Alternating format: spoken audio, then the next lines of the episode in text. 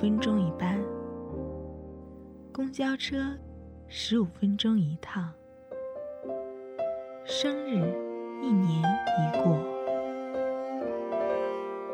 我原以为一辈子只能碰见你一次，却在那个小小的车站，原来你也在这里。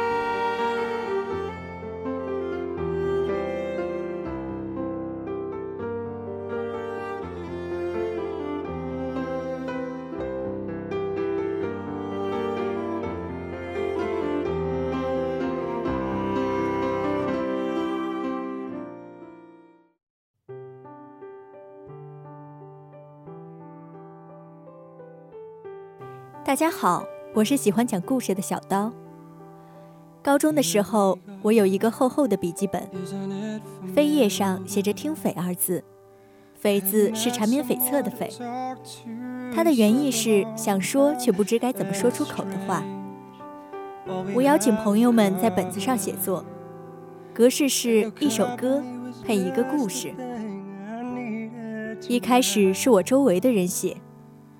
后来传着传着，本子里就藏了许多人的悄悄话。我毕业之后会时不时拿出来看看，然后略微刻意的去打听这些人后续的故事，听听他们现在是否活成了自己想要的样子。他们大多不记得自己在那几页纸上留下过什么话，而我都替他们核对过。他们现在的生活是不是如当初期望的那般安乐无忧？有几个人因为我同他们相熟，看一眼他们写的就知道他们思念的、暗恋的姓甚名谁。我们几个唯一的每个人都在的那张合照，把我照得特别丑，可我还是舍不得删。照片里有九颗脑袋。扭头不知道在看什么的老黄，一本正经、端端正正坐好的学霸大姚，曝光过度的阿星，前面四个土掉渣的剪刀手姐妹花，以及奇丑无比的我和帅到模糊的他。那天不是什么节日，也不是谁的生日，上午集体滑过雪之后，一顿热乎乎的铁锅焖面。吃饱了就分成三组去玩惊悚版密室逃脱。那天的记忆真是太珍贵了，因为是最后一次，所以难得。五年而已，我们九个就像那家倒闭了的铁锅焖面，即使曾经好吃无比，只要重新粉刷，就可以变成药店、便利店或者随便什么的。再也没有了焖面的味道，也再也凑不齐我们一伙人。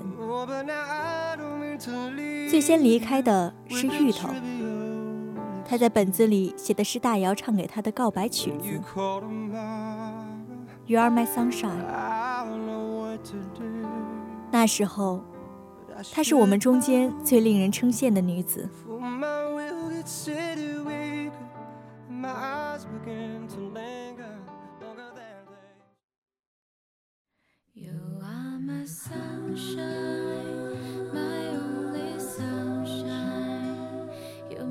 上天让我回来复读，就是为了遇见他。现在想来，这是多么值得！我看见这句话的时候，鸡皮疙瘩掉了一地。可读完全文，我知道他那一年过得有多幸福。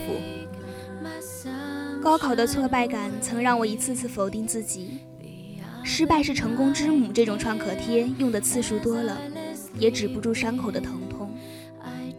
因祸得福，我遇见了一群内心火热的人，遇见了温柔似水的他。喜欢上他是在山坡上排队滑雪，他抓住我胳膊那一刹，凛冽的寒风吹得阳光有些打颤，晒在我通红的脸上还是有些温热。他个子高高的，有些面瘫，看上去不是很好相处。相处下来，发现他根本没有所谓的高冷。在一群人面前沉默寡言的人，在一个特别的人面前显得有些话痨。大多数人都可以在高冷和逗逼中自由切换，毫不费力。区别在于他面对的人是谁。嘿嘿，还好我是这个人。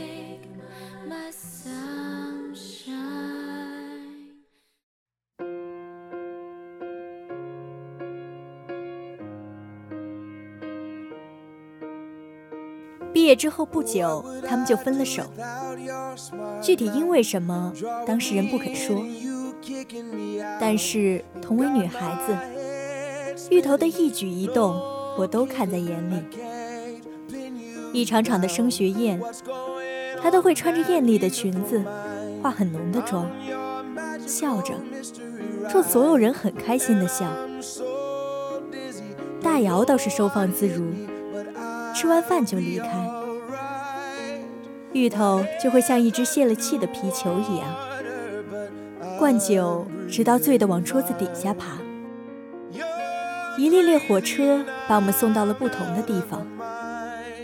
不知道那些人还能不能感受到，如山城般和煦的春，还有凉爽的秋。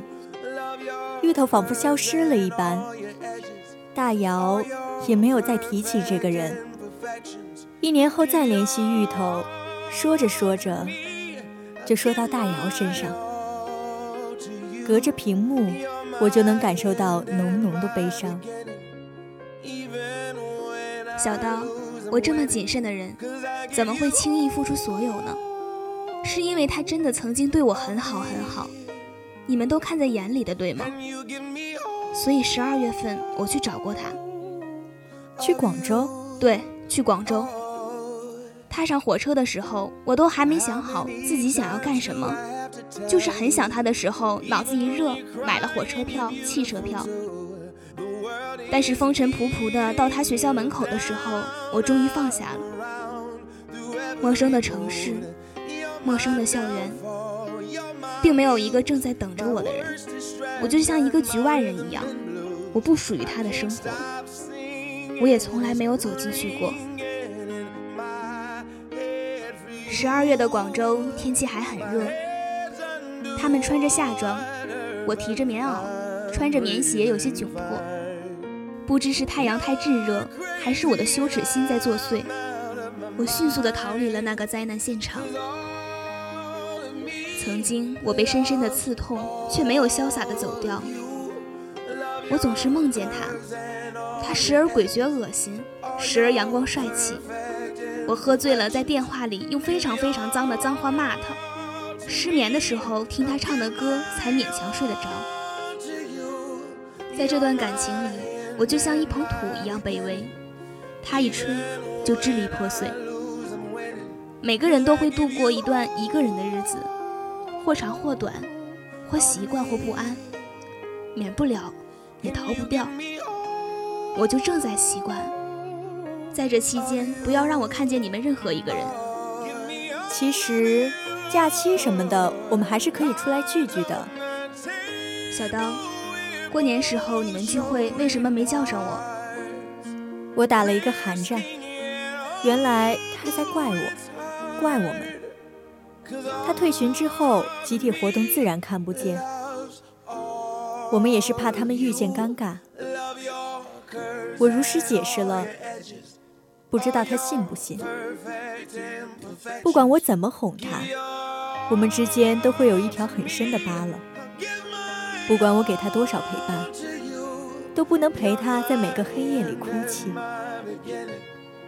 翻开了芋头过去一年的微博，看见了一颗又冷又苦的芋头。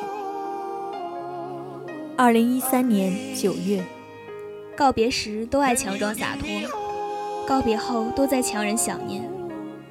躲得了对酒当歌的夜，躲不了四下无人的街。二零一四年三月，每次无比难过的时候，都会拿起一本叫《离开前请叫醒我》的书。第二次读可以看见第一次读的笔记，第三次读可以看见第二次留下的泪水痕迹。每一次都在告诉自己，如果我把这次的坎儿跨过，还有什么艰难困苦是我过不去的呢？可是人生好像一直在做加法，是一个越来越……越来越难的过程。二零一四年九月，今天睡前突然发现心里已经没有这个人了，这个人不仅仅在我的生活中，我的世界里，甚至在我的心里，也彻底消失了。终有一天，我和他的点点滴滴也会在我的记忆中消失，最后，就我一个人，守着一个空空的壳。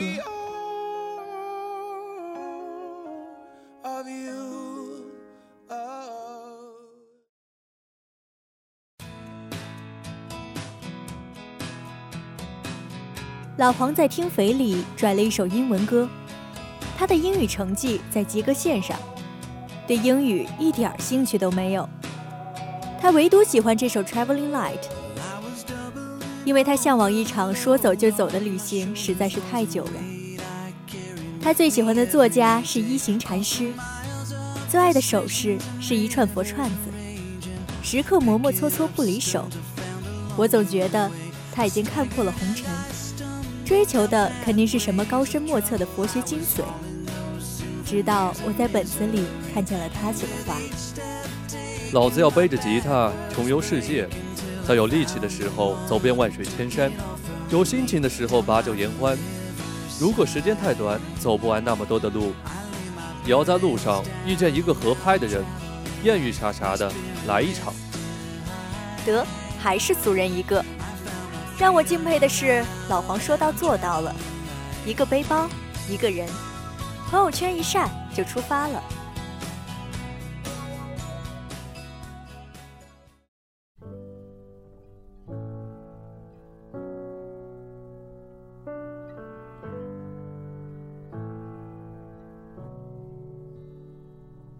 两周后，他来投奔我，我差点没认出来他。他帅气的书包已经灰头土脸，外加伤痕累累，只能用手托着。衣服上一层灰，像一个月没洗过。唯一能让我认出来的是比李荣浩还要小的眼睛。我一脸诧异地问他：“你这是去旅游了，还是去渡劫了呀？”渡劫？穷游你妹呀！老子他妈再也不穷游了。你说这年头小偷怎么那么多啊？这刚下车，我手机就没了。还好我机智，带了点钱。你说我是不是机智嘛？但是这带的钱又不多，我就只能买个不知道那什么牌子的山寨机，还他妈双卡双待的。这他娘的用了三天就坏了，你说这是不是很不科学？是不是？然后我没办法，就只能去买个新的。这一下子就没钱去住好酒店了。然后我就跟着那火车站的人走了。那大娘说她有住的地方啊。我心想，这大娘看起来也挺实诚的，肯定不会骗我呀。结果这住的地方没个窗也没个空调，这还好说，我也就能忍了。这最关键的是没有水啊！你说这是不是不能忍？是不是？这时候我已经笑得满地打滚。愣是摆出一个严肃的表情，说：“是是是，这是我听过最惨的旅行故事。”深夜，他在朋友圈发出了这样一段话：“我在年轻的时候，总是按耐不住自己想要去远方的渴望。我待在自己的房间里，内心却想要去看看外面的世界。我想要刚烈，想要经历，想去看看别人的生活。曾经很迷茫，想要逃向远方。”所以一次次的上路，想去寻找丢掉的自己，逃离一个人的影子。所以翻山越岭，跋山涉水。原来，一段旅程，无论陪你的是太阳还是雷雨，都会留给你一碗鸡汤。哎，老黄，你现在和二姐怎么样了？你说二姐啊？许佳慧这个名字，就像是我的诅咒一样，每听一次。就心颤一遍。咦，你是怎么知道的？我还以为这是我的小秘密呢。切，就你这点事儿，谁还不知道啊？嘿嘿，他现在虽然人不知道过得咋样，可是每天都陪老子睡觉呢。啥玩意儿啊？那些没人知晓的想念，都埋在深夜的漆黑里。而那些漆黑的夜里，有些人。在我心里倔强地亮着，只剩我和回忆共眠。黄哥啊，我求你，你少刷点鸡汤微博吧，这真的不符合你彪形大汉的形象。你再这样，我跟你说，你找不到女朋友的。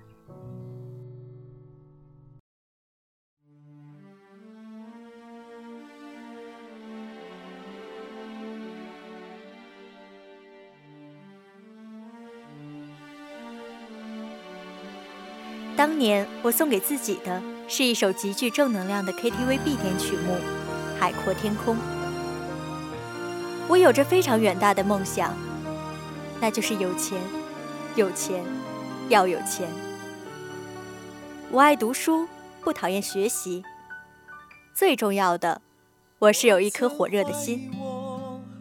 不过，我致命的缺点是执行力太差。明天我要把这本书看完。明天我要多背几个单词。明天我要开始减肥了。明天我要开始改变。当初我信誓旦旦，最后通通惨败。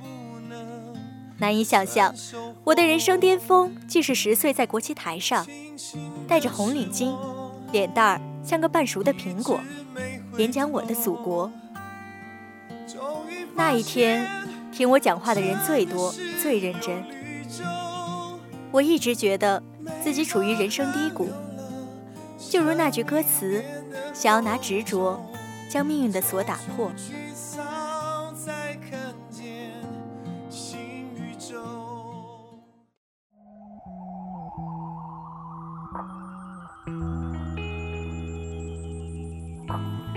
直到自己得了一种别人看不出来的病。得病以后的我，依旧在外潇洒，满面春风。可是到了晚上，被病痛折磨的时候，我知道其实我并不好，并不是别人看不出来我的病有多重，是我自己还不想承认。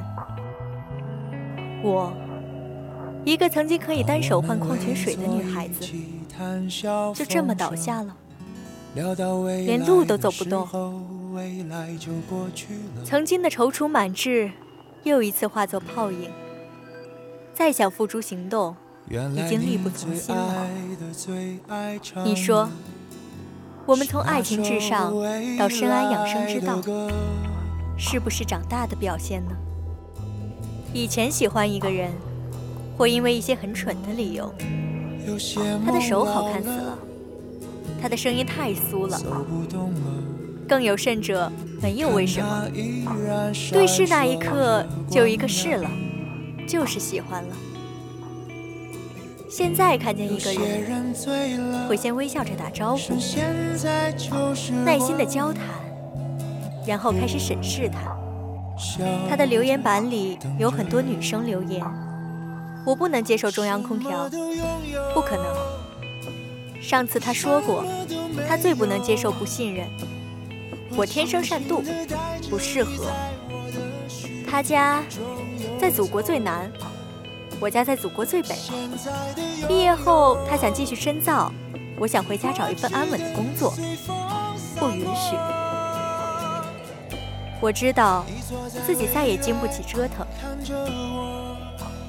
再等一个能像母亲一样不会抛弃我、爱我、呵护我的人，还没等到他，我就已经离开故土，自己一个人。可是我还没有学会如何照顾自己。我以为年轻可以无所顾忌，可世上很多东西可以挥霍，唯有生命是不可亵渎的。曾经在看挪威的森林时，有这样一句话。那时我突然发现自己已经二十岁了。这个突然的发现让我有点不知所措。在那之前，我一直以为十八岁之后是十九岁，十九岁之后是十八岁，如此反复。小时候过年许愿，都希望自己快点长大。长大了，今年愿望就变成了希望父母慢些变老。年纪的增长，注定我们要学会一些事情，比如爸爸送爷爷走，我们也会有一天成为爸爸。每一首歌都是一个故事，一个人，一段时光。原来，故事已经都密封在故事里。原来，你我已经不再青春年少。